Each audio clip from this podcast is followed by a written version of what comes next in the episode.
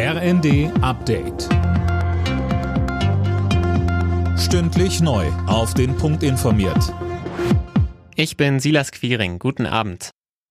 Der ukrainische Präsident Zelensky hat Bundespräsident Steinmeier und Kanzler Scholz nach Kiew eingeladen. Davor hatten Zelensky und Steinmeier ihre Unstimmigkeiten ausgeräumt. Mehr von Tim Britztrup. Vor drei Wochen hatte die Ukraine Steinmeier noch zur unerwünschten Person erklärt und auf einen Besuch verzichtet.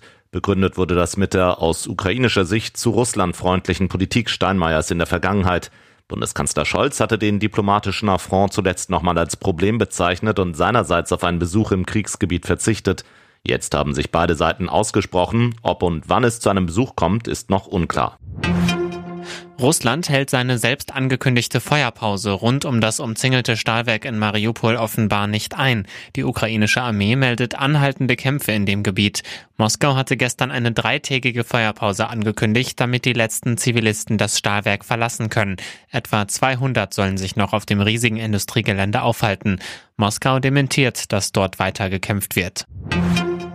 Die Bundespolizei ist heute in Nord- und Westdeutschland zu einer Großrazzia gegen mutmaßliche Dokumentenfälscher und Schleuser ausgerückt. Insgesamt wurden 15 Objekte in Schleswig-Holstein, Hamburg, Niedersachsen und NRW durchsucht. Drei Verdächtige wurden festgenommen.